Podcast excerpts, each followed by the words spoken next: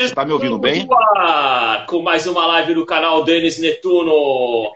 São 21 horas e 3 minutos. Estamos transmitindo para o Instagram e também para todas as plataformas de podcast, inclusive o Spotify.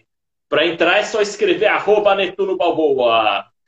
Hoje eu chamei um guitarrista da banda Macaco Bong, a banda que veio de Cuiabá, e se tornou uma das principais bandas do cenário independente de São Paulo, com rock, rock psicodélico e várias influências musicais. Ele é o Bruno Caiape! Boa noite, Bruno! Boa noite, Netuno. E aí, galera, beleza? Satisfação imensa estar aqui, cara. Obrigado pelo convite. Satisfação é Eu já acompanho há algum tempinho a sua banda a maioria dos CDs eu já furei eles de tanto ouvir. E eu que estou agradecido de você ter aceito o convite. Maravilha, cara. Satisfação. Ô, você está me ouvindo bem? Eu estou ouvindo. Pessoal, se vocês não estiverem ouvindo bem, vocês falam, beleza? Eu estou ouvindo direitinho. Primeiro, assim, é, eu queria perguntar como que vocês começaram a banda, quando foi e qual que era a proposta inicial? Bom, o Macaco é uma banda que, foi, que eu fundei em 2004. E ela já tinha, vamos dizer. É, ela sempre foi instrumental, né? Desde o início. A proposta sempre foi essa, ser instrumental, né? E no início ela foi um quarteto. Ela, ela começou com um quarteto, tinha uma guitarra a mais. E a gente ficou ali em Cuiabá, né? Porque a gente também, na época, organizava outras coisas na cidade, né? Tinha eventos, festivais, tinha o Espaço Cubo, né? Que, que foi o criador do Fora do Eixo, de toda aquela, aquela movimentação dos anos do começo do 2000, né? A Brafim. E a gente tinha o nosso festival ali, né? Que era o Festival Calango. Então o Macaco ele foi uma banda que na verdade a gente já trabalhava no Cubo, eu já trabalhava no Cubo, já trabalhava no Calango e a banda surgiu depois, né? Do espaço é... o Espaço Cubo começou 2001, 2002, eu, eu entrei ali era mais ou menos 2002, 2004 surgiu o Macaco Bong. E sempre foi isso, instrumental, né? Assim, é claro que não dá para deixar de dizer que a grande influência desse instrumental é, foi a própria cena de Cuiabá, né? Que é uma cidade que tem músicos excelentes, cara. E sempre teve uma cena instrumental, então na nossa época a gente tinha uma referência muito grande para a cena é, de Cuiabá, na época que era a banda Abagaba, que era uma banda do Ebinho Cardoso, né, guitarrista. E ó, tem, acho que tem Cuiabano na área aí, ó. César Vaz falando do de For, saca a cena toda, exato. Foi uma cena massa, cara. E o Macaco Bong É, o de fora era a banda do Reginaldo Lincoln, que é o baixista e um dos vocalistas do Vanguard, né?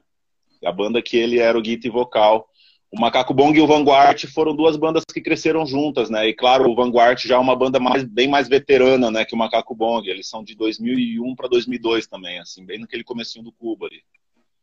E, ó, prazer, Cezão. Aí, ó, César Vaz. Tem um cuiabano na área aí, ó, prazer. Eu, eu já fui com ele. E é isso aí, cara. cara. Instrumental, é, apesar de que o som do macaco ele foi sendo moldado com o tempo, né, cara? Porque a galera instrumental de Cuiabá que eu tô te falando era uma galera mais virtuosa do jazz, né? E, e então a gente cresceu vendo esses caras tocando, né, pela cidade. Então foi uma influência muito grande, né? O Ebinho, o Onis, o Sandrão, o Danilo, né? a própria cantora, né? Que era uma banda que não era só instrumental. Eles tinham os temas instrumentais durante o show, mas tinha uma vocalista incrível, grande cantora, que é a Marcela Mangabeira então, foi uma banda bastante influente pra gente em Cuiabá, no final dos 90, por início do 2000, assim. E tem uma pergunta que eu já vou lançar. Foi a, a Cida que fez. Certo. Que é um nome engraçado, né? Qual que é a origem desse nome Macaco Bong? Cara, Macaco Bong, eu até lembrei disso esse tempo atrás. Eu tava é, com uns amigos numa festa, numa comemoração de aniversário meu, assim. E o cara que estava comigo foi o primeiro baixista do Macaco Bong, que é o Pink. E o, eu não lembro exatamente como, mas eu acho que a gente estava tentando fazer um bong com uma garrafa de Gatorade, cara. Alguma coisa assim. E, e, o macaco veio da onde? E aí aparece, cara, o, o, nome apareceu daí, agora eu não lembro onde, em que momento que a gente ligou o macaco. O macaco bong tem umas coisas loucas assim, cara. Tipo, eu não lembro exatamente, por exemplo, como a gente compôs as músicas do artista igual Pedreiro, por exemplo. Tipo, não foi um álbum que a gente entrou assim, falamos, vamos produzir um álbum, sabe? As músicas foram sendo compostas, a gente não tinha muita noção assim da, do rolê, entendeu? A gente era uma gurizada bem mais nova. Como... O pessoal, o artista igual Pedreiro, só para contextualizar, é o primeiro álbum do Macaco Bong. É de 2004, né? Então, o processo de composição do artista igual Pedreiro Não, 2000, 2000, 2008. 2008 esse, tá. 2008. Hum. Sim, esse trabalho a gente, a gente passou cinco anos fazendo ele, antes de entrar em estúdio e gravar. Foram, foram cinco anos tocando em tudo quanto é lugar, cara. A gente nunca falava não para uma proposta. A gente dava um jeito de agendar uma data, remanejar, mas dificilmente a gente dizia não, não dá qualquer lugar, cara, qualquer. A gente tocou em muita biboca pelo Brasil todo. Assim, o Macaco Bong não foi uma banda que, que fez muitos shows no exterior. Até hoje. A gente fez muito pouco show no exterior. Claro que, que é, eu, a Argentina, para mim, é meio que o sul do Brasil só, sabe? Assim, porque é, é muito parecido, assim, a galera. Mas a gente, para de país no exterior mesmo, que a gente mais fez shows foi na Argentina. E a gente tem um público muito legal, muitos amigos lá, assim, também, bandas, né? E a gente tem uma relação muito legal com a cidade, desde sempre, assim. A gente ama, é tipo a nossa segunda casa, assim, com certeza. Buenos Aires ali. E outras cidades da Argentina em si que a gente também já tocou. Então, mas em compensação, a gente, a gente dedicou muito tempo tocando em tudo quanto é biboca pelo Brasil.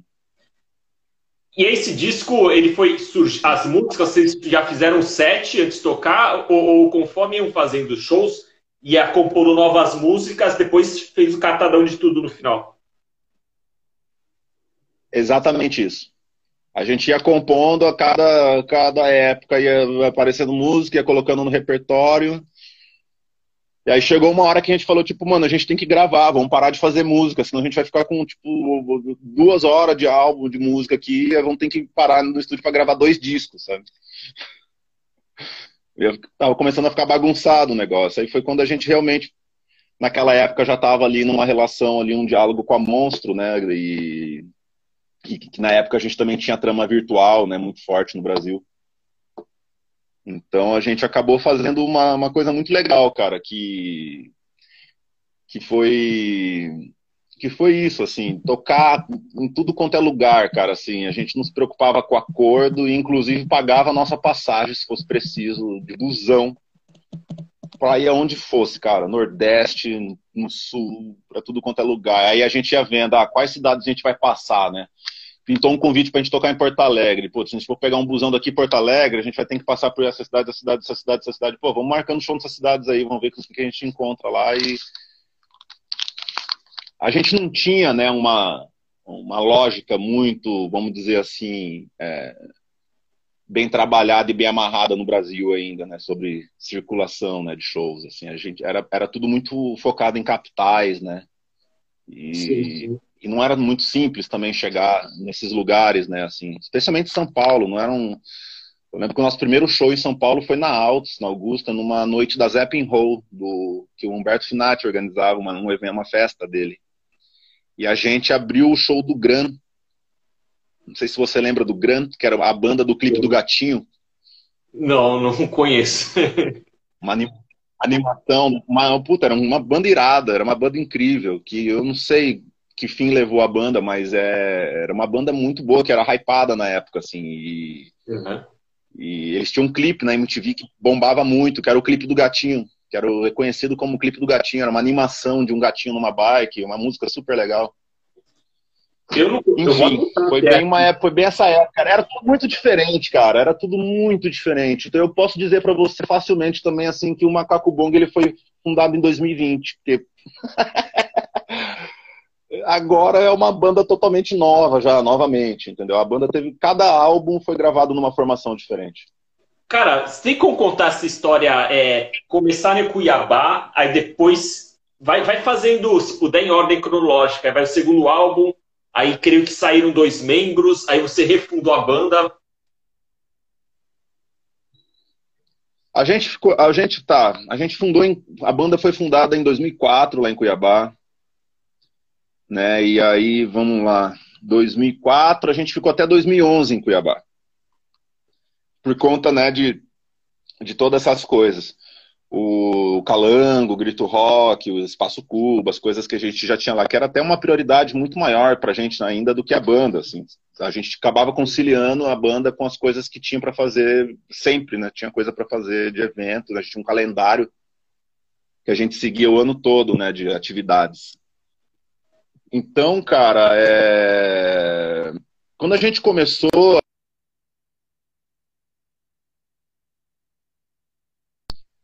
Calma aí que deu uma queda na Toda a galera colava. Deu uma instabilidade na conexão, o, Bruno. Oi. Deixa eu fazer um negócio aqui, cara. Só um segundo. Tá, tranquilo. Deixa eu fazer uma coisa. Vê se melhorou. Melhorou. Melhorou. Melhorou, né? Melhorou. Beleza. Eu, eu acho que eu tava na caixinha Bluetooth aqui, ela não tava muito legal mesmo, não. Mas enfim, cara, o que aconteceu muito foi isso. É... Quando a gente começou, é... você não tinha o que fazer em Cuiabá muito, assim, né? Então, era mais importante do que pensar numa banda era pensar em realmente como conectar com o Brasil, como, como colocar Cuiabá na rota de shows do Brasil sabe? Assim, as bandas passavam por Cuiabá, por, por Cuiabá mas não, não tocavam em Cuiabá. Assim, a gente então foi todo, foi preciso toda uma, uma, uma mobilização assim de, né, de, de, fóruns permanentes de cultura, né, dialogar com outras classes também que não era só necessariamente a música e compor coisa em conjunto com a galera, tanto que isso conceituou a ideia do Festival Calango, que se tornou um festival de artes integradas, né, e não era um festival só de música. A música era um carro-chefe, mas você tinha atividade de todas as outras áreas e toda a galera do cinema, da literatura, da, do, do, artesanato, de tudo quanto é área, passou a se envolver ali, entendeu? Então, foi um, foi um processo muito rico para quem viveu aquilo, foi, foi, foi, foi, foi foda, foi, foi incrível. E o Calango levava uma média de, vai, 10 mil, 15 mil pessoas de fluxo geral, né? Que eram três dias. Caramba. Então, cada dia isso aí. Então, para Cuiabá era uma quantidade significante de, de pessoas, de público, né? Então, era muito legal, cara, assim, essa época. E aí, claro, é, começou a ter tretas de cena, né? De grupos que começaram a se opor a coisas do cubo. Eu mesmo fui um cara que, com o tempo, depois acabei tretando a galera sair fora, tá ligado? Assim, toda a treta do rompimento do macaco, o fora do eixo, o cubo, enfim, tudo. Mas isso já é uma coisa, acho que mais pessoal minha, entre mim e eles, assim, uma coisa mais envolvendo o macaco, eu e eles ali, que é uma, já é, era uma relação de muitos anos, vai, vamos dizer, um casamento, uma coisa, uma relação familiar, mais do que um casamento, sabe? Era, uma, era, era um comprometimento que a gente já estava ali investindo tudo que a gente tinha na fazendo tudo, entendeu? Há anos e mudou, então, então muita coisa foi mudando. O cubo mudou muito, era uma galera no início, depois foi entrando outra galera, saindo outra, foi entrando, saindo outra. Aí a galera veio embora para São Paulo para montar a casa fora do eixo. Nessa época eu já tinha saído fora. Então, quando a gente veio para São Paulo em 2011, foi quando mudou a primeira vez a formação. Foi quando o Ney saiu. O Ney ficou na banda até o final do ano de 2011. Ô, Bruno, é, uma coisa. Você está falando dessas brigas que tem no, no, underground lá no Cuiabá? Eu vivenciei isso, a mesma coisa, em Santos, no underground lá. Mas em São Paulo, você foi para São Paulo, você percebeu esse negócio aí de, de briga no cenário musical? Ou, ou São Paulo é uma pegada diferente? Eu nunca tive banda em São é Paulo, mas a impressão é, é diferente. São Paulo existe concorrência, né, cara? Então, quando você é do Acre, você é de Porto Velho, você é do interior de São Paulo, de qualquer outra cidade, menos São Paulo, é, a, a, a, sua receptividade em São Paulo, pela cena de São Paulo, tende a ser maior ainda, melhor ainda, entendeu? É, São Paulo é uma cidade que gosta de bandas de outras cidades, né, que vêm tocar aqui, o público de São Paulo. E disparado é um público muito legal de se tocar, né, cara? Porque, porra, eu, eu, eu sei de lugares que você ainda precisa fazer o um incentivo. Você não precisa falar duas vezes o que, que é o som do macaco bong. O cara ouve meio, meio, um minuto do som, ele já saca o que, que é, ou se ele curte, ele fica, se ele não curte, ele. Mas tem lugares que realmente não é assim que funciona no Brasil, né? Então. Então, é, é, é um choque cultural para quem não é de São Paulo, vir para São Paulo. O que eu senti foi que quando o, São, o Macaco Bong veio morar em São Paulo, a, a relação com o macaco ficou, ficou diferente. Entendeu? Pela cena de São Paulo. Porque a gente se tornou mais uma banda concorrente aqui, entendeu? Em termos de, de lugar também para residir, fazer residência fixa. É mais uma banda brigando pelo espaço do show ali, pelo, né, pela fatia do, do, das coisas que tinha ali, entendeu? Então, é, não é uma coisa tão bem receptiva, né? Então, assim, para quem tá aqui, galera muito, inclusive, pô, por que vocês não ficam lá em Cuiabá, né? Era uma coisa meio assim. Não foi tão receptivo, eu diria, sabe, assim, apesar da Casa Fora do Eixo estar tá aqui, mas eu acho que mais, o que mais contribuiu nessa não boa receptividade quando a gente veio de vez morar aqui em São Paulo foi muito mais o fato de eu já estar desligado do Fora do Eixo, né? Eu fiquei uns três anos ainda no rolê, tipo, não estando mais no rolê, mas era uma coisa mais interna, só entre nós, que só quem tava lá dentro sabia que eu não tava no rolê mais, entendeu? Uhum. Mas aí começou a se esterilizar, enfim, uma, obviamente, uma hora todo mundo ia ficar sabendo, né, cara? Mas 2011, a gente foi é, para 2012, a gente decidiu não morar em São Paulo por um tempo. Eu e Nayan fomos morar, que Nayan tava na banda ainda na época, né? E a gente foi foi morar em BH. A gente ficou morando um ano em BH, no ano de 2012. É. E lá entrou o Gabriel e a gente gravou o Desis Rolê, lá em BH, no estúdio acústico. E foi uma época também muito legal. Foi uma turnê longa, uma turnê de 40 datas, mais ou menos, assim, a turnê de, né, de lançamento do Solê só no Brasil. Ué, foi, vai, foi um mês e meio na estrada, cara. Poucos dias de day off, né? Não foi nesse CD, acho que foi no, no, do Pedreiro que vocês chegaram a tocar no mainstream. Chegou a, a ter reportagem no jornal e o cara. História, né? Eu pulei uma parte importante da história, vai. É... 2004 a 2007, o Macaco Bong ficou tocando.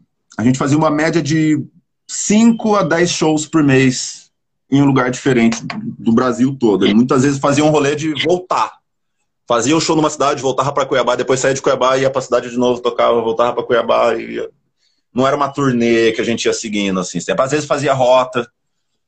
Né? Então, esse tempo a gente foi, foi, foi criando nome né, da banda, assim, aparecendo mesmo nos lugares, tocando, se conectando, bancando passagem para ir, só nos custos, não, não tinha cachê, entendeu? Não tinha, não tinha nada, era tudo nos custos, assim, entendeu?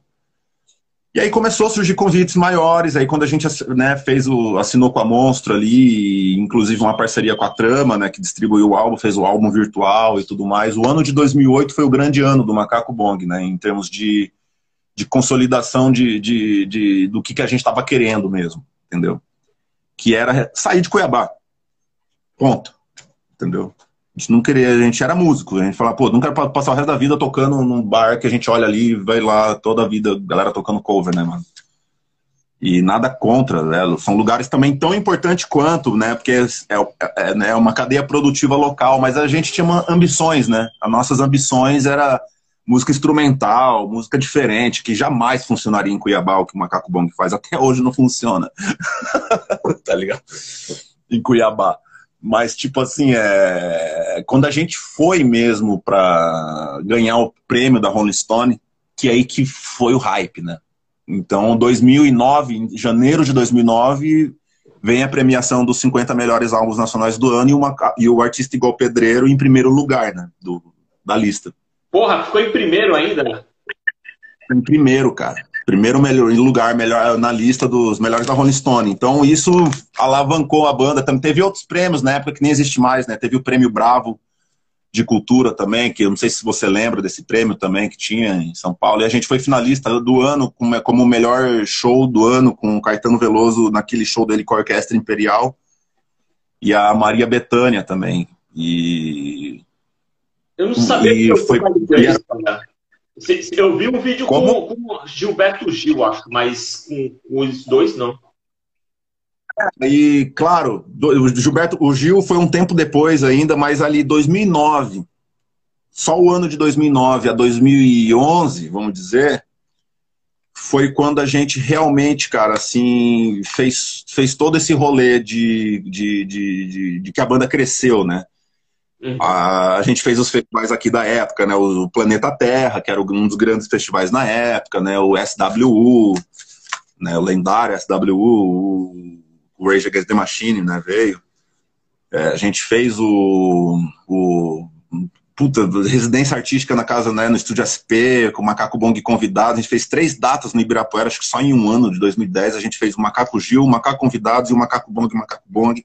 E esse show, o Macaco Bong, só o Macaco Bong, fazendo artista igual pedreiro, que foi o finalista do prêmio do ano lá, do prêmio Bravo, da revista Bravo, né, que é da extinta revista Bravo.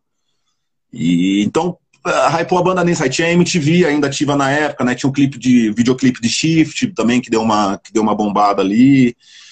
Era outra é até complexo eu tentar lembrar, cara, porque hoje em dia são as coisas são tão diferentes, tá ligado? Assim, é, uhum. você não, não falava de streaming, né, cara? Não tinha necessariamente Spotify. A gente ainda prensava disco para vender na banquinha. Parece que isso era ontem, né? Então, era como se eu tivesse, tá ligado? Eu lembro perfeitamente da turnê do Desenrolê como se fosse ontem. Vai fazer 10 anos a turnê, mas eu lembro de tudo. A gente prensando o disco, pegando os, os discos chegando da fábrica. Eu ainda tem uma pilha de disco do Desenrolê aqui, físico. Que nem de graça, deixando, deixei na pilha do Pico do Macaco lá em, um pico que a gente tinha aqui em São Paulo, deixei lá de graça pra galera pegar igual flyer, assim, ainda tem um monte aqui, cara. Ninguém vai Não desova, não desova. E aí veio o aí veio o Bandcamp, na verdade veio o MySpace. Aí veio o Bandcamp, aí veio a época do SoundCloud também, aí veio aí essa onda de monetização, né? Porque no início a gente defendia o download gratuito, né, a música gratuita na internet, né, e acreditava numa possibilidade de se lucrar com material físico, que era um fiasco do caralho. tem ideia furada do caramba. tem, tem um lado bom, né? Porque toda banda vai ter oportunidade de divulgar, só que o que vai dar grana mesmo, na minha opinião, é, é quem paga para ir no show e merchandise, vender coisa com a marca da banda. Grana mesmo não dá. Vai, vamos, a gente sendo franco, grana mesmo não dá. dá aonde dá para entrar alguma coisa, sem dúvida, bilheteria e merchandise. E numa pandemia dessa é o que fode mesmo, né, cara? Porque não poder aglomerar gente, né, é o que é, é o que é foda para você não poder fazer show, né? É isso. Então, e, e, como eu te falei, agora o streaming, cara, é igual eu falei no começo, que eu vou postar em todos, todas as plataformas podcast, que tem uma lá que é o Anchor, né? Você põe no Anchor e ele replica para tudo, até para o Spotify, SoundCloud, para tudo. Então aí facilita, né? Porque é, é, tanto concorrente dessas plataformas, então você tem que estar em todos os lugares, né?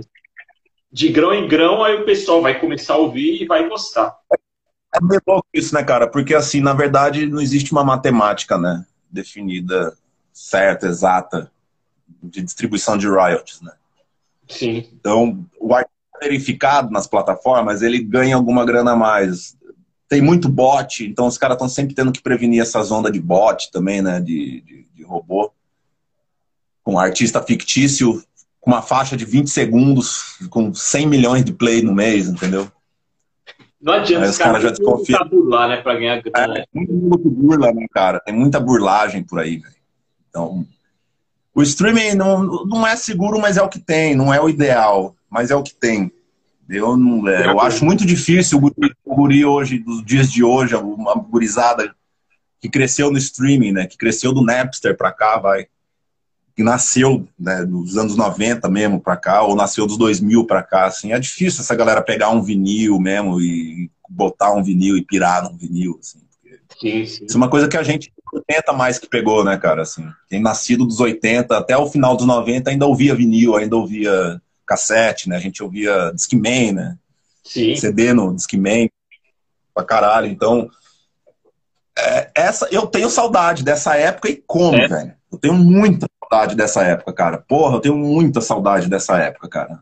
Especialmente dos anos 90, assim, cara. Da época do cassete, né? Do, de você ir na banca, né? Pra você pegar a informação das coisas, para saber o que estava acontecendo. Então, você nem, eu nem necessariamente comprava a revista, mas você abria as Metalhead para ficar vendo a postagem dos caras pelo correio, como que os caras... Os caras marcavam show, você via Gabriel Tomás lá, você via os caras do o Nenê Altro do, do, do, do, Dance of Day, você vê a, galera da cena de Santos aí pra caralho, da, da, da galera de, do Brasil todo, cara. Ah, marcando show, cara. Pelo, por correspondência, cara, nas, na, naquele editorial da Metalhead, tá ligado? Os caras mandavam, ah, eu sou o tal fulano aqui, eu tenho um esquema num clube aqui, para tantas pessoas e tal, vocês estão Aí tinha que esperar a edição responder no mês seguinte para os caras ver a resposta. E aí, cara, beleza, recebi sua carta. Tô, tô... Isso era muito legal, cara. E aí, depois que, que lançou o segundo álbum, aí, aí acho que a banda ela se desfez de novo. Você chamou os caras que hoje estão no bike, né? O, o e o baterista. Vamos lá. Uf.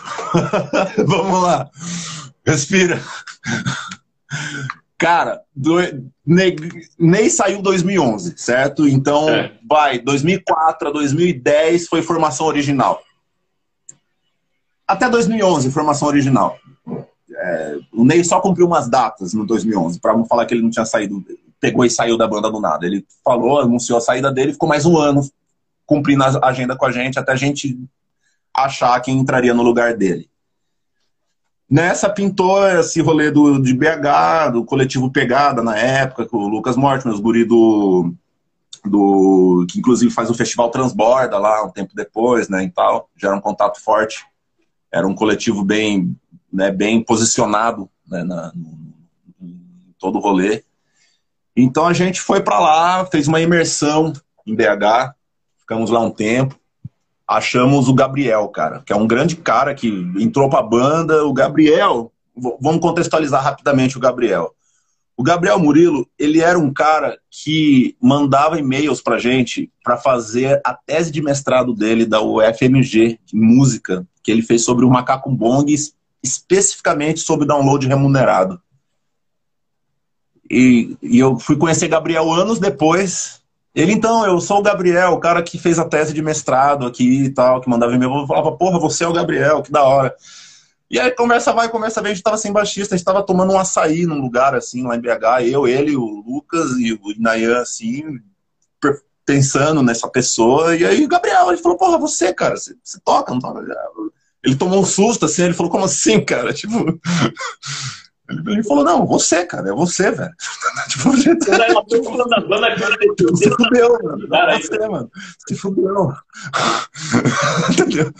Vamos aí, aí ele peitou e foi puta, um puta cara rochedo, abraçou e, e né, contribuiu bastante, né, no, não só com o processo de, criatividade, de criação, mas também com a, com a coisa de também de se, se inteirar. Tudo para ele era muito novo, né? Ele não entendia ainda na época como é que fazia booking de show, como é que né, gerenciava uma carreira de um artista, né? Então, tudo para ele foi muito massa. E tanto que o Gabriel hoje ele é um das figuras mais importantes lá em BH na articulação da música. Ele é, ele tá à frente do Música Minas, né? Que é, o, é um projeto de música de Minas Gerais, ele estado todo de Minas Gerais, tem tem lei rolê, tem patrocínio, tem coisas. Ele é um cara bem articulado e posicionado nisso aí, assim, hoje. E Macaco Bong mesmo que, que, que trouxe ele para isso, cara. Isso é muito legal. Macaco Bong foi estágio e dele, né? Ele saiu ele tinha que errar, errou no Macaco Bong. É. É, e a turnê do Desolê foi uma merda, velho. Porque eu e Nayanda fizemos uma turnê tretado, velho. Sem, tipo, um direcionar uma palavra pro outro. A gente já não se aguentava mais um olhar pra cara do outro. Assim, tava, tipo, treta máxima. E o Gabriel ficou no meio disso tudo, no meio do, do, do, no meio do bang bang, tá ligado? Sem entender nada que tava rolando. Ele ficava, pô, mano, o que tá acontecendo? E aí o negão tretando toda hora. Quando a gente resolvia se falar duas palavras um com o outro, era briga, velho. Tava, tava insuportável assim, a relação. E aí, aí a gente não, falou, é, mano, vai, cada um pro seu canto, e beleza. Aí separou a banda e aí eu fiquei solo. Eu fiquei macaco, voltei para Cuiabá, fiquei pensando em como que eu né, retomava a banda. E aí eu vim morar em São Paulo. Em 2014 eu voltei para São Paulo. Antes disso, eu passei uma época em Florianópolis, eu juntei com os guris dos Scroats e fiz o projeto Macaco Bong Scroats, que foi legal pra caralho. A gente fez uma, uma turnê no Brasil, fiquei uns meses lá produzindo esse repertório com eles, produzindo esse show com eles. E depois voltei para São Paulo. E nessa, reativei o macaco com dois manos de Cuiabá. O que ficou uma logística meio ruim para mim, porque eu tava morando em São Paulo e os dois caras em Cuiabá. Então toda vez que tinha show eu tinha que trazer os, os caras para São Paulo, hospedar os caras, botar rango pros caras. É uma produção à parte. E pra ah, sabe que eu tinha que cuidar. Oi? Para ensaiar também, você tinha que ir para lá, para Cuiabá, toda hora para ensaiar. Aí eu fui para Cuiabá para ensaiar com os caras, velho. Exatamente, que foi mais fácil. Então eu ia para Cuiabá, ensaiava com os caras, voltava para São Paulo e quando tinha show trazia os caras. Foi uma logística muito difícil, assim, mas rolou. A gente fez várias turnês legais, inclusive uma das que foi as mais legais da banda, assim, foi na região dos Lagos do Rio e, e a região sul de Minas. Que a gente saiu de São Paulo, e foi indo é, por, pela, passou em BH e aí fomos por Divinópolis, indo por, pela região sul de, de, de, Minas e fomos até Juiz de Fora, aí, aí região dos lagos, ali, Búzios, Cabo Frio, foi, foi super legal, Rio também, Niterói. Já já tinha agendado os shows ou, ou, na hora iam fazendo o show já arrumava para outra cidade perto? Não, não. Era tudo bulcado meses antes. Uhum. Muitos meses antes. E a maioria dos, dos, shows tinha contrato, era tudo bem certinho, né? E não era bem na hora. Tanto que se a gente estava na cidade, era o que acontecia muito. Pô, a gente é de uma cidade aqui do lado, vamos ali fazer um som, a gente tem um pico lá, a gente divulga. Semana que vem dá pra ver e falar, puta, mano, não dá. Tipo, é impossível. Tem show na outra cidade agora, depois tem que voltar para Cuiabá. Então, tipo, mas assim a gente já fazia o contato. Pô, vamos ficar em contato, que na próxima gira a gente faz lá. Então, sempre tinha cidade para fazer, cara, nova, o tempo todo. Essa era a turnê do terceiro álbum, ou ainda do segundo? Não, não, essa foi a turnê, eu desrolei. Os caras saíram fora, né? Logo depois da turnê, eu fiquei sozinho. Aí, aí a gente lançou um single que foi o Black Marroca, em 2013. E a turnê foi meio que desse single Black Marroca. Né? A gente não lançou nenhuma gravação do Macaco Bong. É... Tanto que a gente fez o EP do Verdão em Verdinho pouco antes do Ney sair. E a gente fez pouco show também com o Verdão em Verdinho, assim. Então, 2013 foi o ano de renovação já, a primeira nova roupagem da banda, foi a primeira mudança. Né? O Frog entra, o Igor entra, lá de Cuiabá, deu uma outra cara pra banda e tal, mas ao mesmo tempo foi o ápice da treta com o rolê. Então, cancelamento total, os shows vazios. E mandava e-mail, porta na cara, no, no feedback, tá ligado? Foi, então eu tive que recomeçar a banda mesmo do zero, com tudo do zero. Novas pessoas, novos contatos, novos lugares para tocar. Tudo. E, e depois dessa turnê de Cuiabá, esses membros, de Cuiabá não, lá do Rio e tal, esses membros de Cuiabá, eles saíram fora, eles não aguentaram fazer a luta. É, na verdade, foi inviável, né? Eu voltei para Cuiabá. E, inclusive, fui morar em Cuiabá de volta, em 2014. No final do 2014. E meio do ano de 2014, mais ou menos, agosto. E aí a gente fez um festival, eu organizei até um festival lá chamado Bananeira, e foi bem legal o festival. Levei o Bajos, levei o Vander Wildner lá, o Vanguard. Não, foi o Hélio, quer dizer, não foi o Vanguard. Mas algumas outras, não lembro bem exatamente todas as bandas que eu levei, que eu levei agora, assim, de cabeça. Mas foi bem legal, foi um festival pequeno, para 300 pessoas, né, num, numa tenda de circo, né, lá, lá, lá, em Cuiabá, foi super legal.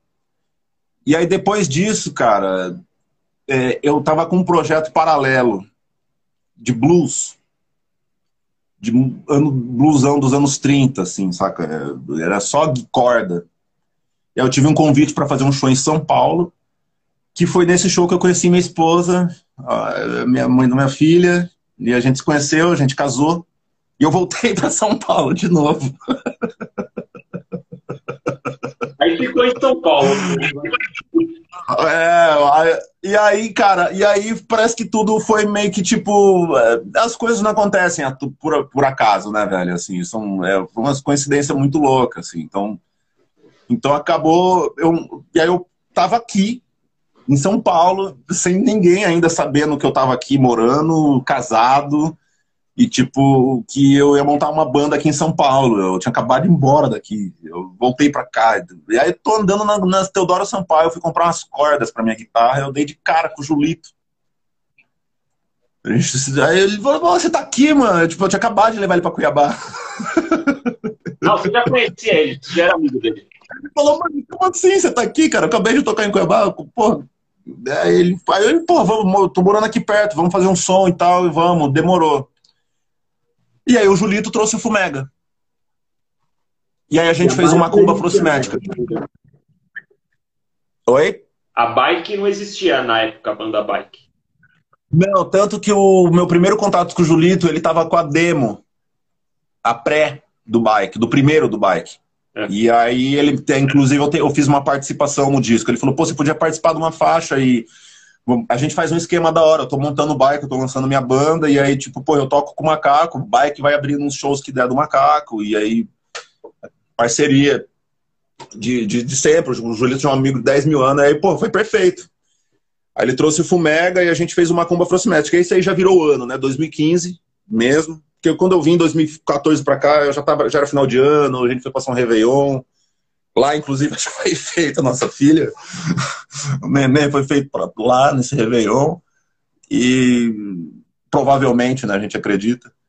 E 2015, eu já voltei gravando é, o rolê do macaco, né? A gente já começou fazendo macumba. Então, março, a gente já lançou o disco. Passou o carnaval, plimba. E o disco ganhou quatro estrelas na Rolling Stone. E, e zero convite de show com o macaco, assim. Ó, tre... Cara, eu tretei com, com Deus do Thor da cultura mor, né, velho? O bagulho fora do eixo, a galera ali envolvida é tipo toda a galera né, do bagulho. Então, tipo. Ah, eu sem. Cara, eu fiquei sem link, cara. eu fiquei sem link nenhum. Então, o que eu lancei saía. É, saía na Rolling Stone, saía nas coisas, saía, né? né é, tinha feed mídia espontânea, né? Mas eu ainda não tinha acordado para muito para saber assim com, com, quem eu ia dialogar naquele momento, entendeu? Para voltar a fazer show. Que inclusive o Julito nessa entrada dele, ele foi um cara que que, que, que, que trabalhou muito comigo nisso. Assim, a gente foi pegando contatos de várias outras cidades que o Macaco ainda nem já tinha tocado na cidade, mas que eu tipo, nem tinha tocado com aquela galera específica rolês menores, né? Acordos mais baratos, mais esqueminha menor mesmo, bem mais roots, assim. Né, do, que a, do que o Macaco Bong já estava né, naquele nível, abrindo o System Down com a equipe, né, a gente tinha até os técnicos da banda. Então, quando saiu os caras, os caras saíram e saíram com a equipe, a banda, o empresário, saíram todo mundo. Ficou, ficou só eu e as guitarras na banda, tá ligado?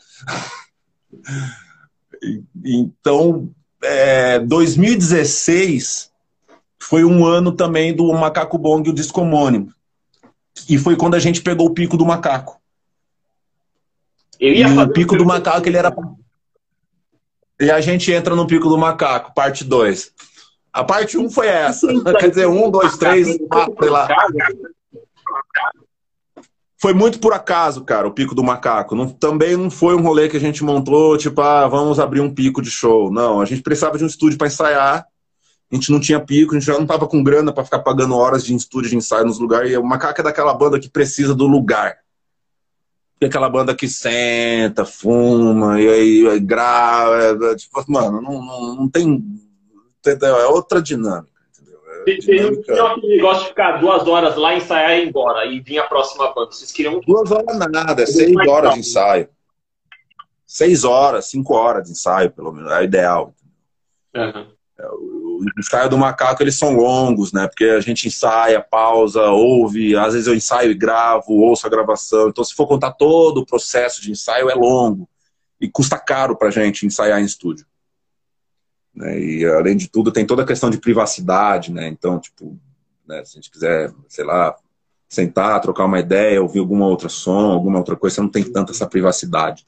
Alugando lugar para ensaiar pintou esse lugar, que era na Vila Mariana, que era a antiga sede do Estúdio Freak, da produtora Freak, daqui de São Paulo, e tinha uma outra galera que estava dividindo espaço com a gente na época, a gente alugou o estúdio, mas aí a galera acabou saindo de lá com o tempo, e a gente assumiu o pico todo sozinho e até nem tinha grana para assumir o bagulho todo.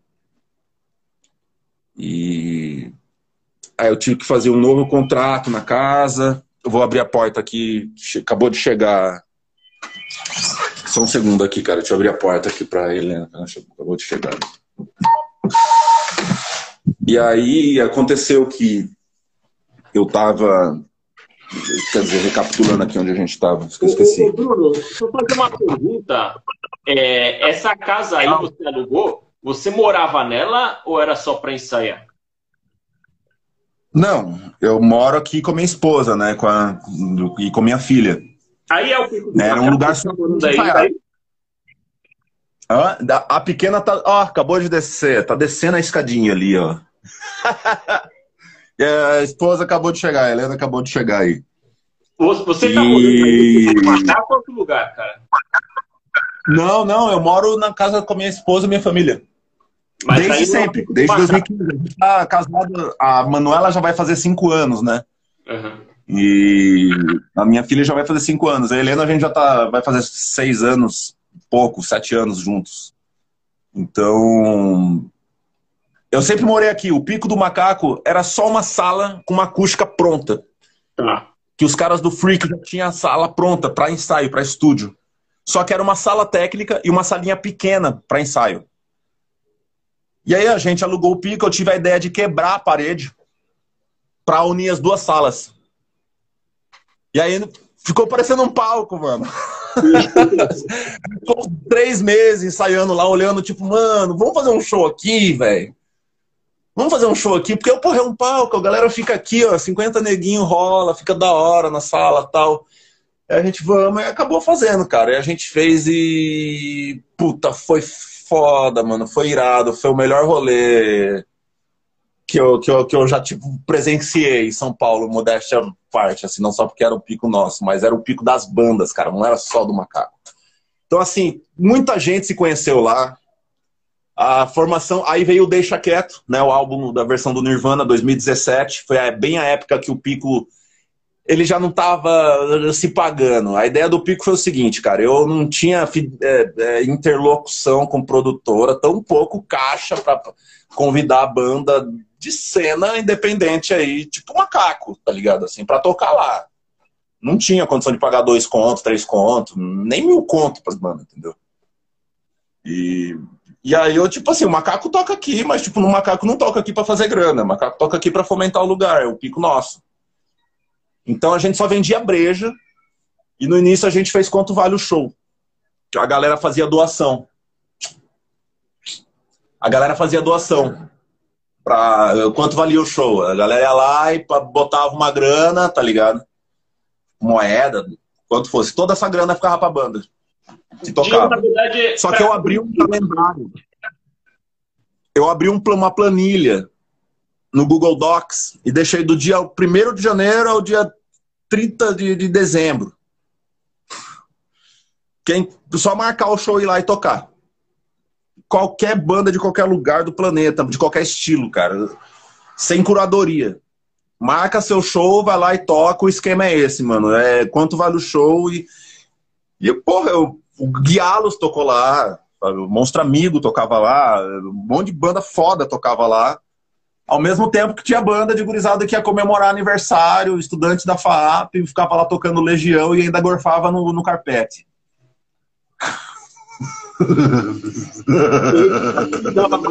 Mais do que lucro isso aí, porque a banda ia fazer algazarra Eles tinham, eles tinham que assinar alguma coisa pra, se comprometendo, né? A, a manter a ordem lá, não quebrar vaso. Nada.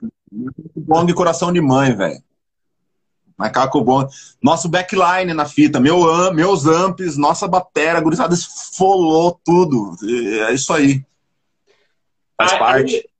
Ô, Bruno, aí o que, que, aconteceu? Assim, na minha opinião, os meus álbuns favoritos são o, o Macaco Bong, que é o intitulado, e, o, e esse aí, o Deixa Quieto.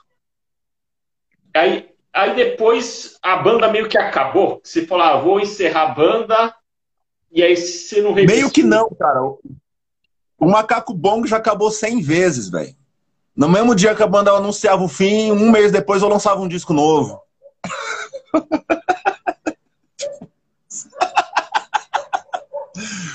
É, cara, isso, o macaco bong é isso, cara. Tipo, não tem. A gente faz o que a gente tá com vontade de fazer e que se foda o que os outros acham. E não tô me cagando com a opinião dos caras, entendeu?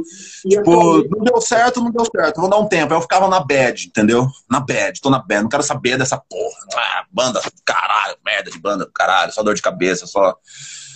Aí, aí um dia eu pá, pegava a guitarra, fazia uma pré, fazia uma música, tava ali, eu já tava com um álbum pronto de novo, assim, do nada, tá ligado? Eu já falava, porra, vou montar uma banda nova. Aí pensava um monte de nome ruim pra caralho, nada a ver. Aí falava, não, Bruno Caiapi. Eu falei, Bruno Caiapi o caralho, cara. Isso é macaco bong, mano. Tipo, qualquer outro nome que eu for colocar é genérico, entendeu? Então, tipo, pô, vamos fazer Coca-Cola. Pra que eu vou fazer Pepsi? Entendeu? Vou fazer Coca-Cola. Então, macaco bong.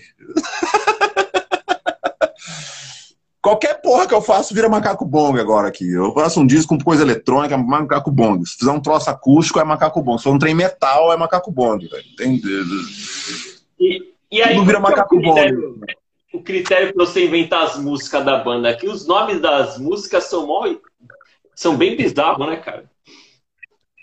Não tem letra, né, velho? Então, eu, sinceramente, eu, eu, eu não.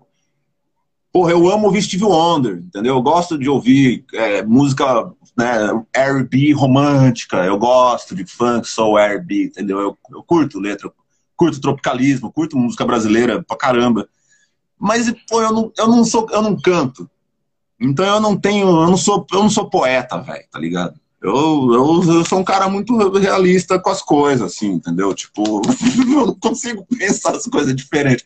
Para mim é o que tá acontecendo é isso. Eu vejo as coisas assim, entendeu? Então, tipo, é, eu nunca procurei me apegar em passar uma mensagem super foda e tipo, intelectual pra galera, entendeu? O Macaco Bong, ele tem uma pegada punk, né? Ele, é, ela, ela é uma banda instrumental e tudo, mas ela é uma banda punk, né, na essência.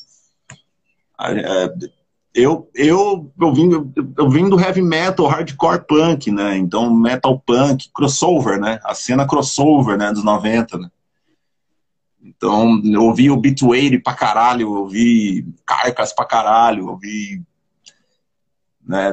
Então... Isso que eu ia perguntar, cara, é uma das... Primeiro eu vou fazer um parênteses. Eu acho que essa live já incorporou o espírito macaco bong, porque sempre eu tenho um roteiro, assim, das perguntas, né? E aí eu vou conduzindo a live, só que essa aqui eu, eu me pergunto totalmente, cara. É a primeira live que eu, eu tô. As perguntas estão tudo espalhadas aqui. Eu Você teve as minhas, cara. Já vai, é bem isso. horário, tá uma bagunça do cara. É bem isso, é bem isso, é, é bem é isso. Deixa a parada, vai fluindo. Go, go, go. Go. Não tem refrão, velho. É só vai. Não volta, não volta. O que, que vai voltar, velho? É, a, Mas continua. As, as músicas de vocês têm influência, vai, do metal, do punk, só que também tem, tem influência de música nordestina, tem eletrônico. Você consegue sintetizar o que, que influencia o Macaco Bong hoje em dia? Eu dei uma ouvida nesse último Muito. CD e tá misturando mais ainda os estilos, cara. Mais ainda, cara. Cara, eu gosto de música, tá ligado? Então, tipo, eu não, eu não me apego a nem a canção. Tipo, eu faço uma música e fica com aquela coisa. É, Smiggle, tipo, minha música, minha canção, minha, sabe, tá. Da mesma forma que eu não faço música pra, pensando na rádio, pensando em fazer sucesso, e pensando em. Tanto que a banda não faz sucesso nunca, nunca jamais uma banda que vai fazer sucesso na rádio, né, cara? Tipo, Uma música de 10 minutos, entendeu? 7 minutos, instrumental. Não vai fazer sucesso na rádio. Isso não, nunca foi o nosso objetivo. Então, tipo, é, o Macaco Bong, cara, é uma banda que vai sempre fazer aquilo que ela realmente está com vontade. E, e eu, é, eu, eu, eu, sou um instrumentista de corda, mas eu produzo, né? Então, eu, eu sou um baterista eletrônico. Eu gosto, eu não sei tocar batera de verdade, mas no, no computador eu comando. Então eu tô só nos beats, só nos, no, nas coisinhas, nos synthzinhos ali, nas coisas, e mantendo as guitarras, porque colocar guitarra é a parte mais fácil para mim. Qualquer coisa eu coloco guitarra, entendeu? Agora, para mim, eu, eu, preciso de uma barra. O que eu percebi, esses dois últimos CDs, principalmente o, o Reartista, tem muito sintetizador. Então você está falando que fez computador. Você não, não imagina como vai ser se um dia vai acabar a pandemia e, fizer show ao vivo, você não tem ideia de como vão fazer para tocar aquilo. Vai ter que deixar um, um pendrive. Cara, eu, eu já perdi muitas masters. Eu componho, solto, eu, eu, não guardo também backup das coisas. Tanto que os discos saíram do, do Spotify agora e quem tem, tem, mano. Quem não tiver, não, eu não vou gravar de novo. Entendeu? Eu acredito nisso. Eu, eu acredito realmente nisso. Eu acho isso interessante. Uma música que marca a época, porque o download hoje ele é lixo. Qualquer resíduo, qualquer arquivo no computador, ele é lixo. Um computador ele é burro. Um computador ele não é inteligente. O computador ele não vai entender quando você fala para ele dar play numa música, tipo, dá o play na música para mim, por favor. Não, você, é. ele, quando você dá o play no playzinho, o comando do computador ele está dizendo reto, direita, CV, cave, volta, vai para frente e tal, certo, play, vai para frente, volta, tira o play, abre a mídia. E aí vai estar tá o softwarezinho lá tocando a música para você, do iTunes, sei lá, entendeu? Então, tipo, é meio burro, entende? Assim, ele não é a nossa inteligência. O computador tenta ser como no, nossa cabeça é, né? Como o ser humano é. A gente, o, o, o computador. Então, tipo, é, é difícil para mim, assim, achar que minha música vai estar eternamente por aí, porque não vai, cara. Tudo que tá na internet hoje, um dia vai, vai sumir. Uma hora então, vai cara, sumir. Cara, não apaga o disco do YouTube, tá? Que eu vou baixar aqui. Pelo menos eu vou ficar com os discos aqui. Você, você está pagando seus discos no Spotify, eu tô, eu tô vendo, você deixou só três CDs lá. Até o, o meu que amigo ficou bravo que você sumiu com os outros CDs, cara. É, por que, que eu paguei os discos da primeira formação? Porque a banda mudou tanto que eu não toco mais aquelas músicas. E aí é aquilo que a gente falou, antes era orgânico, né? Era é, trio, guitarra baixo batera, toca, vá, suja o som todo, vibe, pá, na energia, né, e tal, e, e isso no, no Macaco Bong não é mais isso, né, há, muito, há um bom tempo já. Então, quando eu assumo a banda sozinho, é, foi justamente por essa instabilidade da banda ficar é, mudando muito de formação, cara. Entendeu? Atrapalha a mudança de formação constante, porque eu não tenho como fazer um show hoje do Macaco Bong com uma música de cada álbum. É impossível. Sim, sim, sim, sim. Porque cada álbum é com afinações diferentes, com. com, com é, é, é, é, é, todo um, é todo um rolê diferente, cara. Entendeu? Então, não dá. Ficou fudeu. Pra mim, pra mim, fazer um show com as músicas de todos os discos é impossível. Então, eu sempre faço show do disco entendeu? Do disco. O artista igual o pedreiro, quem viu, viu. A gente tocou em um monte de lugar. Mais virou arroz de festa aí, mano. Tocou, todo mundo viu em algum lugar aquele show, tá ligado? Mas, tipo, quem viu, viu. Nunca mais alguém vai ver aquele show, eu e Nayan e Ney. Tipo, faz mais de 10 anos que você quer ver o Ney. Eu e Negão a gente não, não se fala. Então, não que é, não rolou treta com os outros membros. Tipo, o Igor do, da, do, da, formação do Black Marroca, com o Frog, o cara de é meu melhor amigo até hoje, desde guri. A gente se fala toda semana, até hoje. Então, tipo, é, é, é, é uma coisa muito louca de, de, de, de, de informação. Banda é casamento, cara. Banda é, é, um casamento com técnico, né? É então, tipo é difícil. Aí quando você, tá, aí quando você toca no assunto grana, e toca no assunto mérito, toca naquelas coisas, nego, é, é, é, aí o macaco, tipo, eu sempre fui o compositor de tudo. Então, É, o cara tem a liberdade de criar a linha de bateria dele? Claro que ele tem. A linha de baixo, eu já estou fazendo a guitarra que eu preciso do seu baixo. Aí é outra história. E... Entendeu? O batera ele tem mais liberdade do que o baixista em termos de tonalidade, porque o baixista ele precisa compor no macaco bong. Entendeu? Para ele trazer o som dele comigo, entendeu? Então é muito natural que os baixistas que tocaram comigo, eles acabaram se tornando, tornando também compositores na banda. Não é simplesmente aquele baixista que vai acompanhar o, as notinhas ali. Entendeu? Ele, ele é um cara da banda tão importante quanto o batera, quanto qualquer outro, assim. Atualmente e... você está sozinho na banda ou, ou o baixista e o batera dos últimos discos ainda estão? Não estão mais, cara. A banda sou só eu. Agora, Agora eu tô... produzo os beats. A banda sou só eu, desde o Rei Artista, na, na verdade. É, é um one-man band. O que, que eu tô fazendo agora?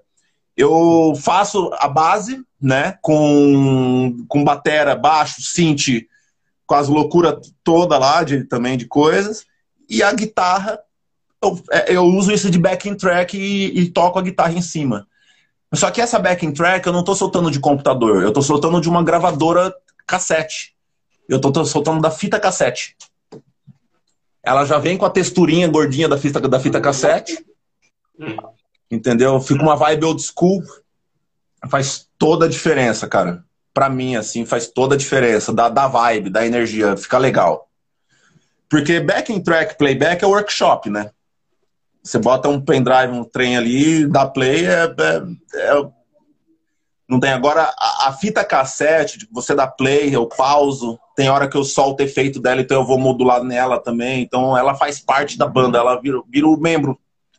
Então não tem mais batera, não tem mais baixista, não tem mais ninguém na banda, só eu, mas tem um Fostex, eu investi no equipamento, eu tô montando, pegando equipamentos e transformando eles em membros da banda. Até um Pense Bem eu fiz isso, cara. eu peguei um Pense Bem, tá ligado? Eu comprei no Tectoy um Pense Bem com o livrinho original do Pense Bem. e aí abri ele, fiz uma, uma, uma, modificação dentro dele e ele virou um sintetizador, cara. Ele é um sintetizador, tá no estúdio bem maior. Eu, eu nem tô com ele aqui, tá lá com o Sérgio Geda, parceiro meu lá em Cotia. Você criou um instrumento e... único, cara. É um instrumento irado. Você abre as coisinhas do livro, vai fazendo as perguntinhas, as coisas, ele vem as melodias, vem as coisas, tem a memória de tons do Pense Bem, clássico memória de tons, que você toca as notinhas e depois tem um enter que você dá e ele faz o sequencer, né? Caramba. E aí você liga em pedal. Pitch, liga em pedal, pitch, drive. Isso é irado, velho. Se você quebrar esse brinquedo, nunca mais vai conseguir tocar essa música de novo. Não. a serotonina do reartista. É. Aquela faixa, ela tem o Pense Bem. Aquele tu, tu, que tá rolando na música é o Pense Bem. Agora eu vou ouvir essa música, cara, nem sabia. Não, vou fazer com galinha pintadinha, vou fazer isso com um monte de coisa, cara. Tanto que a, eu já tô com ideia pré-concebida do próximo álbum que eu, depois desse aí, esse ano, acho que vai ser o ano que eu vou mais lançar álbum em toda a minha vida, cara. Eu já lancei dois, eu acho que vai chegar dezembro, eu vou ter lançado acho que uns cinco. Isso que eu queria saber, cara, é com a pandemia ficar em casa enfurnado, então a, a criatividade tá toda, você tá compondo. Tempo todo, cara. O tempo todo. Se eu, tô, eu, eu, se eu, eu tenho que sair da luteria, né? Porque eu, tenho, eu sou luthier, tenho uma oficina de luthieria. Então eu, eu, eu, trabalho com a luthieria, tenho recebido uns trampos, é o que tem meio que salvado, assim, nessa pandemia. Mas é o grande lance é que se eu entro ali, eu tô ali na oficina, eu olho as guitarras, o computador, tá, é o estúdio e a luthieria no mesmo lugar. Aí de repente já tô eu sentado lá na cadeira, ligando o plug da guitarra, já fazendo beat, já, pá, e a guitarra tá lá, eu nem fiz porra nenhuma que eu tinha que fazer. Entendeu? É, é, é, é, meio que instinto, cara. Eu, eu, eu vai desde os meus 14 anos de idade, eu vivo preso num estúdio, praticamente. Assim, eu saio para correr, para tocar, para fazer coisas básicas, assim. Tipo, eu não tive professor, né, de áudio, assim. Eu comecei a mexer com áudio no final do, dos 90, assim, muito, uma brevemente, porque um um, eu tinha visto assim a época muito analógica, eu, eu tinha dificuldade para entender o rolê analógico, então eu desencanei de áudio. Você foi ao hum, A minha tia. Igual o James Tate Totalmente. Metallica. A parte de guitarra menos, né? Eu estudei guitarra, né? Guitarra, eu comecei a tocar criança, né? Com sete anos. Eu já arranhava uns Come War ali, já arranhava uns Mel Like Teen Spirit ali, alguma coisa. E aí, com oito anos de idade, eu comecei a, a, Eu já curtia meio que som pesado, eu já, já, eu já gostava de, de um sabá, metálica, umas coisas ali. E aí, com nove anos, cara, dez anos de idade mais ou menos, assim, eu já tava, tipo, estudando um pouco mais a sério, assim. Uhum. E aí, com 11 anos, cara, eu já era metaleiro mesmo, já, já tocava Slayer, Merciful Fate, já, já, já curtia ouvir death metal. E aí eu comecei a fazer meu. Aí eu, aí eu comecei a tocar, fazer aula com meu primeiro professor, que era um cara que era mais virtuoso, né? As escalas, fazia as coisinhas, né? E tal. E eu aprendi as escalas, os arpejos, os modos grego, aquela coisa, né? Virtuose. Ele tinha um método, exatamente o método daquele guitarrista que foi um cara, pô, é um cartel super respeitado aqui em São Paulo da guitarra, o Nelson Júnior, que ele dava, ele era um, um pajé do, dos métodos de guitarra dos anos 90 aqui no Brasil. Ele aparecia com os métodos por aí, né? Nelson Júnior, grande Nelson. E esse cara, ele foi aluno do Nelson Júnior, então ele tinha o negócio do Nelson Júnior, eu fiz aula com esses métodos, então aprendi pra caramba. Foi massa e, tipo, nove, dois, quando eu tava com 11, 12 anos, eu entrei para um conservatório, cara. Aí fazer flamenco, chorinho mesmo. Flamengo? Aí com 14 anos, cara. É, com 13, é. Com uns 11, 12, eu fiquei um ano nesse conservatório, até uns 13, 14. Aí eu fiquei um ano de data, só estudando em casa. Aí com 14 anos eu fiz meu primeiro curso em Brasília. Com 13 anos eu fiz meu primeiro curso de harmonia, cara, com o Young Guest, lá em Cuiabá. E foi o que abriu minha cabeça. Foi tipo, oh, motherfucker, entendeu? De entender a harmonia, análise de harmonia, né? E arranjo. E aí depois eu fui para de verão, cara, com o Nelson Faria. Eu ia fazer várias perguntas para você sobre o Macaco Bong, de é, inspirações, que show que vai fazer depois e tal. Só que a resposta eu já entendi, é tudo no improviso. Então eu não vou fazer elas. Eu tenho é. aqui é, nós estamos chegando no tempo da live, só que eu tenho um caminhão de perguntas aqui que o pessoal fez. Vamos, assim, fazer de bate-pronto. Eu vou colocar as perguntas que o pessoal fez, aí você já responde na lata, eu vou colocando. Tem umas 10 perguntas, 10, 20. Vamos fazer? Tá bom. Vamos nela. Vamos Manda lá. ver. Qual foi, queria que seja, qual foi a música ou show que marcou sua carreira? Que marcou a minha carreira do Macaco Bong? É, da sua vida inteira.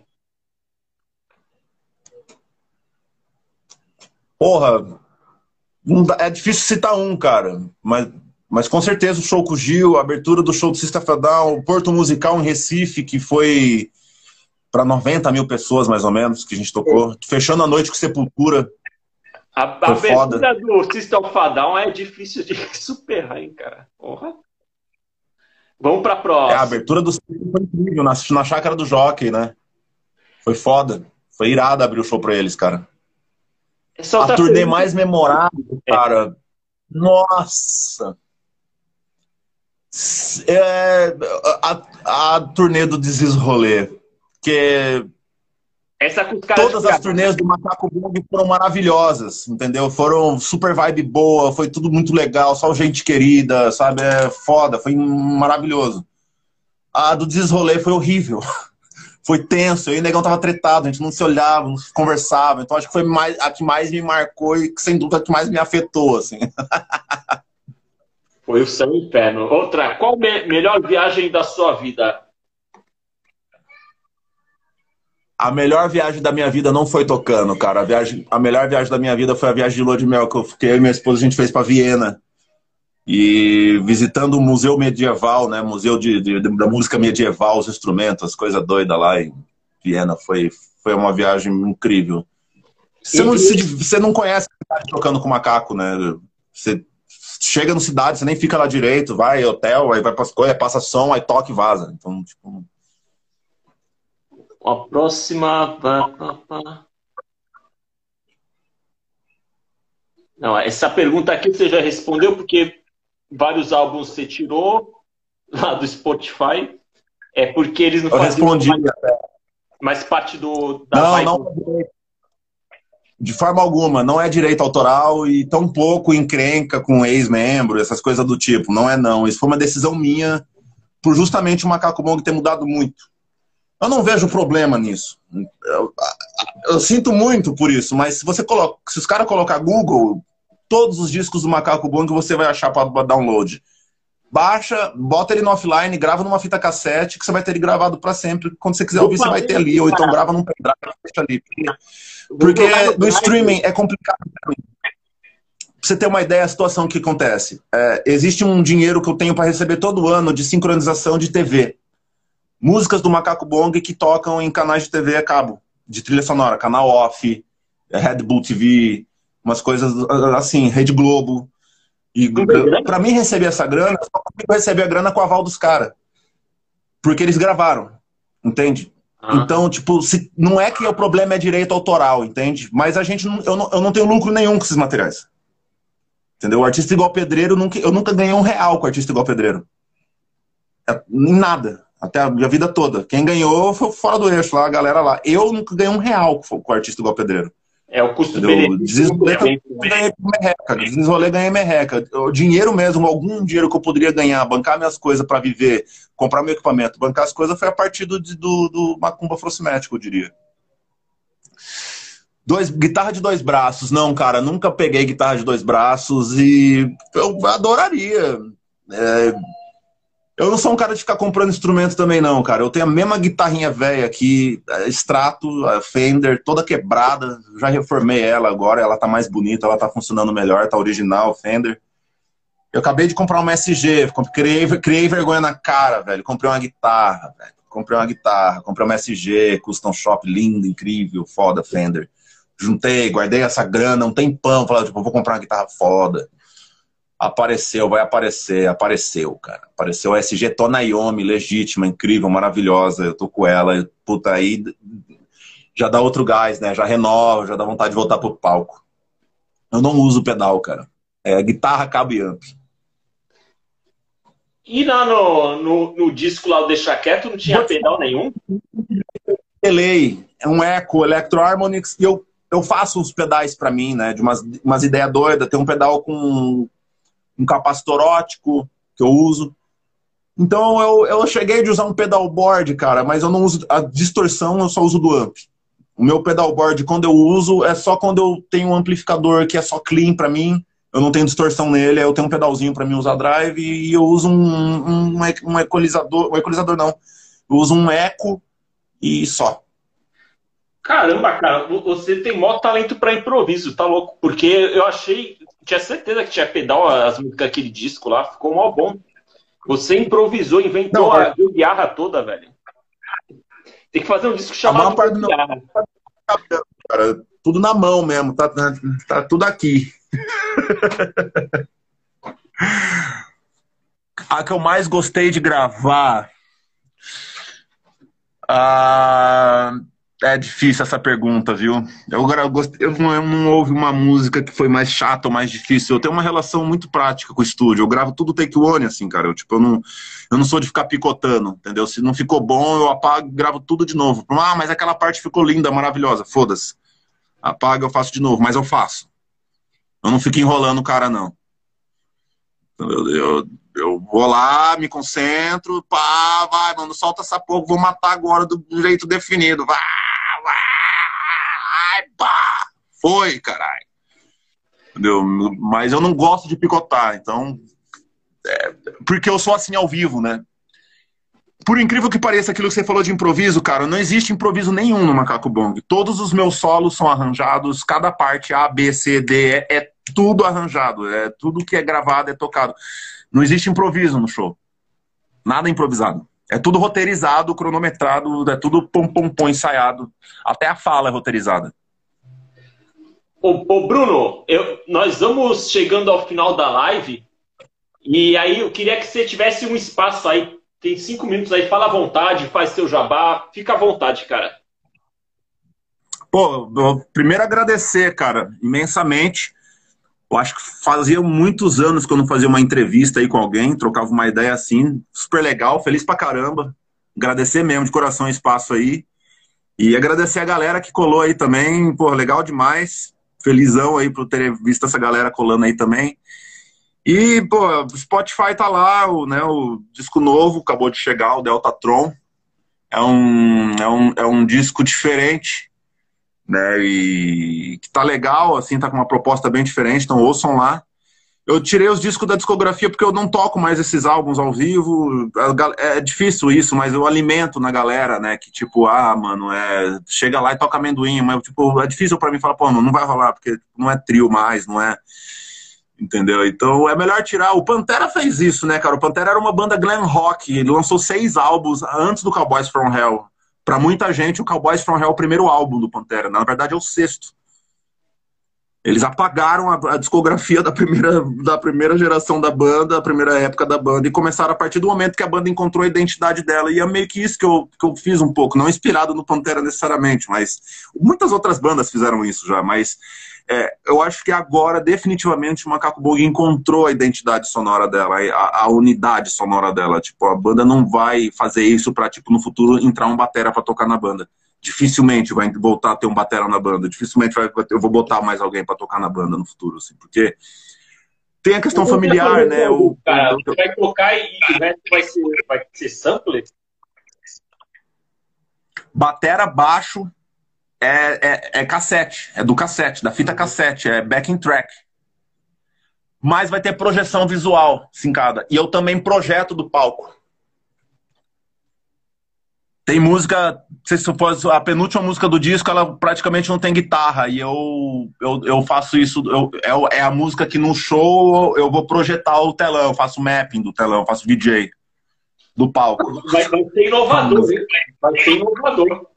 Vai ser mais inovador que o, que o show da, da Culpa Lua, que é uma mulher lá que joga um saio laser na bunda e reflete. É... Pode crer, então.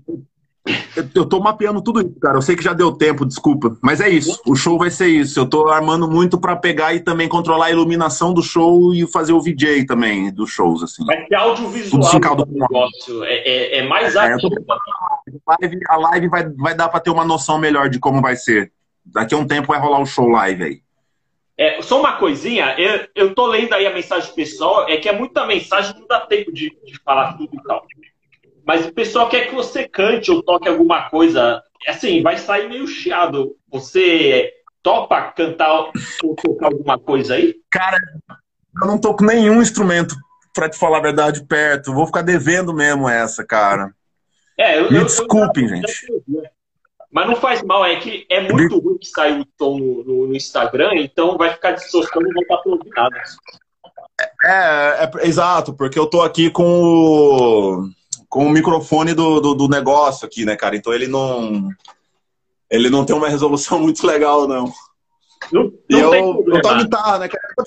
Eu improvisador, né, cara? Eu, eu toco música arranjada, né? Assim, eu não sou o cara que chega aqui e começa a bater um violão. E ah, ah, vai, cala cara.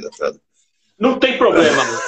Muito obrigado, Bruno, por essa entrevista. Que, que foi uma live lendária. Foi a, a live mais engraçada de todas e a mais improvisada, diferente de todas. Pessoal, é, quem quiser ouvir o novo trabalho dele é o Deltatron, o Macaco Bong Deltatron, tem lá no Spotify, no YouTube tem os outros discos. Obrigado, obrigado pessoal que veio aí, que ficou até o final da live. Valeu, Valeu, boa noite a todos e até a próxima live. Cuidei. Falou. É nóis, obrigado, cara. Valeu, abraço.